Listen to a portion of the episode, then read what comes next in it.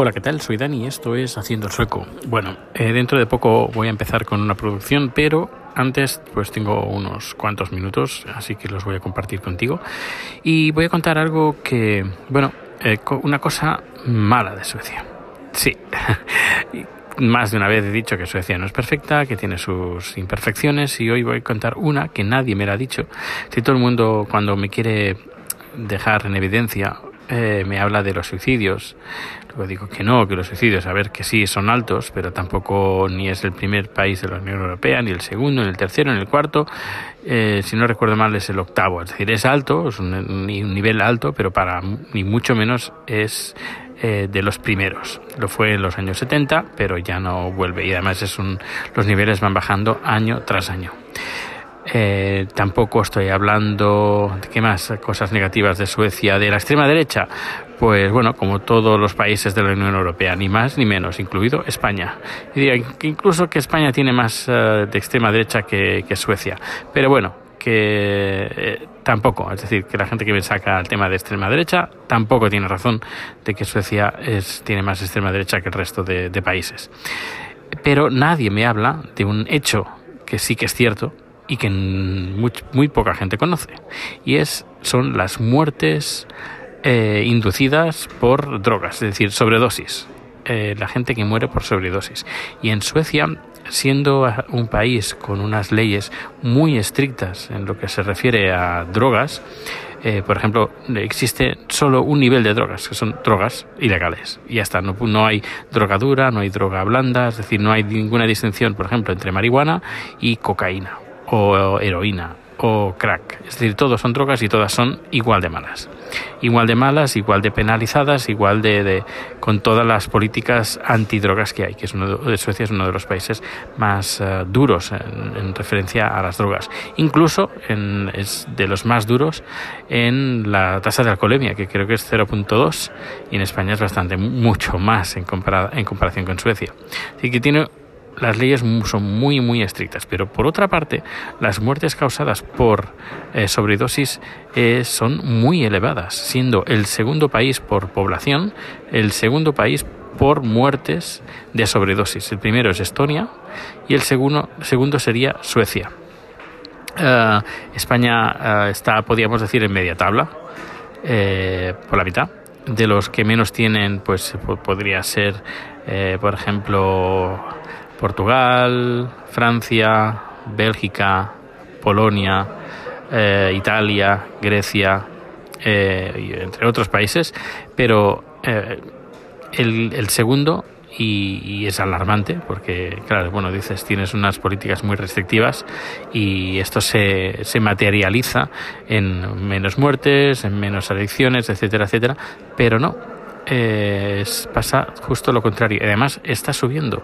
Es en los últimos datos que están disponibles son del 2015 y si vemos la estadística eh, que se ha publicado en europa.eu, eh, se puede ver la estadística desde el 2000 y cómo va subiendo y los últimos años desde el 2012 al 2015 pues casi bueno uh, de un de 50 uh, casos por millón ¿Mm? hemos pasado a 100 casos por millón. Eh, se ha duplicado en del 2012 al 2015 en tres años se, se, han duplicado no sé ahora cómo estarán en 2018 o 2017 pero si sigue esta tónica de subir alarmantemente seguramente a día de hoy no lo sé, ¿eh? pero podríamos estar número uno. Hay que decir, Estonia también ha estado subiendo, tuvo su pico en el 2012, 100, 190, más o menos unas 190 personas por cada 100.000 habitantes. Esto es muchísimo. Y desde el 2012 supongo que se hicieron... Uh, se hicieron políticas de ajust, de ajust, bueno de, intentar que estas muertes no, no se repitan y pasaron desde el 2012 que he dicho que era 190 al 2015 a ciento y poco más, 105 o ciento y algo. Así que han reducido mmm, muchísimo. En cambio, Suecia, desde el 2012 al 2015, ha hecho todo lo contrario, subir de forma alarmante, ha duplicado. No sé, los motivos por los cuales, a ver, no entra el, suicidio, porque el suicidio no entrarían dentro de, aunque también pues, se podría dar el caso de que hubieran suicidios eh, que se han tipificado como eh, sobredosis cuando era la sobredosis era motivada por, el suicidio, Esto no, no, lo puedo confirmar, es que, que sea así, pero igualmente es muy alarmante que mueran tanta gente de sobredosis aquí en Suecia. Ya, ya preguntaré, porque es algo, un dato, porque iré preguntando a políticos. Ahora estoy a punto de empezar una junta y tengo ganas de hablar con un, par de formaciones políticas y a ver qué me dicen, a ver qué me dicen sobre, sobre este alarmante dato que seguramente no conocías y que ahora, si me escuchas en el podcast, si me dices, oh, es que Suecia tiene el segundo, ah, es, es que tú me escuchas en el podcast, ¿eh? Bueno, pues nada, pues de momento dejo el corte por, por ahora y luego si hay alguna cosa, pues sigo. Hasta luego. Hola, ¿qué tal? Soy Dani y esto es Haciendo el Sueco, parte 2. y es que, a ver, tengo cosas que contar. Eh, la primera, que eh, estoy aquí en Uppsala y me ha hecho gracia Ah, hace, creo que hace unos, unos días eh, salió un tuit de, una, de un chico que se había hecho una foto y le había enviado a su madre, que qué le parecía, y su madre eh, le dijo, oh, ¿y cómo es que estás haciendo esto? Y qué, qué vergüenza, pues voy a hablar con tus abuelos, verás qué vergüenza. Luego la policía, creo que la Guardia Civil, no sé quién, eh, mandó un mensaje con, ese, una copia de, ese, de esa foto que compartió el chico, diciendo, mira mi madre lo antiguo que es, eh, diciendo, eh, vigila con lo que pones en las redes sociales porque eh, tu madre, tu jefe te miran, qué vergüenza, ¿sabes? modérate en las redes sociales. Y había gente que salió y bueno, pues cada uno pone lo que es, responsable, mayorcito de lo que pone en las redes sociales. Y el que también el que dirán, pues el que dirán, y bueno, ¿y a, a quién le importa? Aquí, por ejemplo, y he visto más de una vez, por ejemplo, niños eh, pequeños de 5, 6 o 7 años que van por la calle con sus abuelos, pues en ese caso fue, iba con su abuelo y tenía un niño, niño, eh, no niña, sino niño, iba con las uñas eh, pintadas. Y el abuelo pues bien, ningún problema, el padre bien, ninguna vergüenza ajena, nada, todo muy normal, no solo eso, sino que la gente va vestida de una forma bastante peculiar y la gente pasa olímpicamente de, cómo la gente vaya vestida. Eh, hace poco un niño, además también niño, iba vestido con una camiseta que era eh, llevaba en, el pecho, era como el yin o el, y el yang en blanco y negro, y el blanco y negro no eran estampados, sino que era lentejuelas. Y era bastante chistoso porque el sol entraba por la ventana del metro y las lentejuelas eh, pues reflejaban pues el sol en, durante, en todo el metro. Era muy, muy bonito. Y pues la madre, mira, mira lo que está haciendo tu camiseta, mira qué bonito. No sé, y hoy precisamente otro niño también iba acompañado con su madre, el niño portaba una bolsa de papel que la venden en Tiger, esa bolsa de papel, y tiene impresa la, la bandera gay y sin ningún problema ay, pues niño, ¿por qué llevas esa camisa, esa camiseta o esa bolsa? ¿Qué dirá la gente? Que eres, que maricón, ¿sabes? Esas cosas aquí no las he visto nunca, nunca, nunca.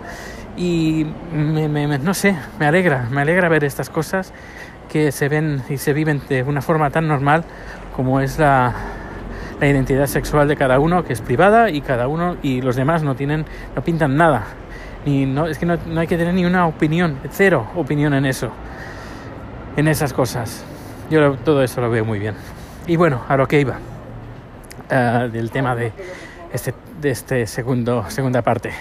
Hace unos días me propusieron entrar en un grupo eh, en San Francisco, la misma persona que me invitó a entrar, bueno, más bien yo me invité a mí mismo, pero bueno, eh, cuando estuve en San Francisco, que una organización que luchaba para el matrimonio igualitario y yo estuve haciendo vídeos, tema de de, redes sociales, pero sobre todo orientado a lo que es el multimedia. Y eh, me propuso entrar en un grupo que quieren remodelar la plaza de, Harvey Milk. Y nada, hoy eh, me ha estado enviando unos mensajes y me ha puesto un poquito más en antecedentes eh, sobre el proyecto y tiene una pinta espectacular. Eh, cuenta conmigo, pues aún le tengo que confirmar el sí o no al proyecto, pero suena muy bien. es un proyecto que está estimado entre 10 y 12 millones de dólares la remodelación de la plaza y con un montón de cosas que habrán en la plaza. En la plaza, bueno, plaza, estación de metro, hay una estación que se llama Castro y la plaza se llama Harvey Milk. Si no habéis visto la película, no sabéis quién es Harvey Milk, pues eh, os recomiendo que le echéis un vistazo a la película o a la Wikipedia. Pues es una plaza que a día de hoy bastante como... Ay, qué pena me da, ¿sabes? Y lo que quieren hacer es remodelarlo y hacerla, hacer una plaza interactiva. Interactiva donde la gente pueda participar con un montón de, de, de cosas muy, muy, muy interesantes. Estamos planteando hacer un crowdfunding y bueno, aún tenemos que estudiarlo todo, esto está muy en pañales, eh, muy en pañales entre, eh, a nivel de promoción.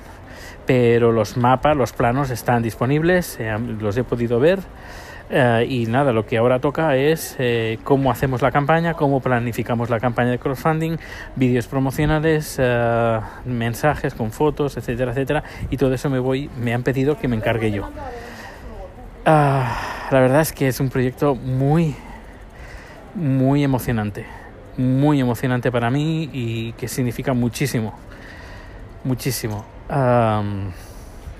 Y más sobre todo, bueno, lo que me han dicho de que, eh, bueno, no sería gratis, esto está pagado, de todo el mundo que está trabajando, que le dedica tiempo a este proyecto, eh, va a cobrar, está dentro del, del, dinero del proyecto. Ah, eh, un precio normal, es decir, no, no se va aquí a, a, gente a cobrar millonadas. Yo no soy de los que cobran, como era el, el, político este que, detuvieron hace poco, el que tenía dinero negro. Bueno, no, no, no va a ser cosas así, sino va a ser pues un, un precio razonable por el trabajo que se haga.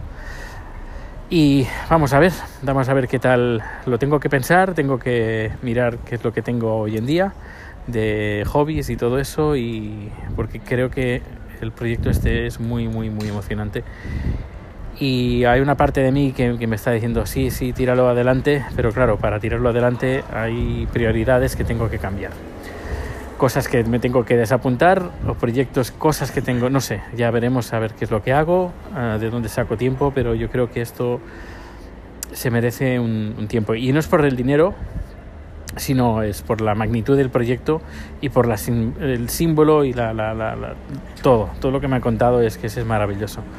Bueno, eh, si, ¿qué opinas? Uh, ¿Cuál es tu opinión? Me, gustaría saberla, me gustaría saberla. Pues nada, eh, de momento cierro en este momento el podcast de hoy, no lo sé, de momento cierro este segundo corte y si hay alguna cosa más eh, lo escucharás. Y si no, pues nada, escucharás esa voz de, de Anchor que dice que estás escuchando este podcast gracias a Anchor. Pues nada, hasta luego.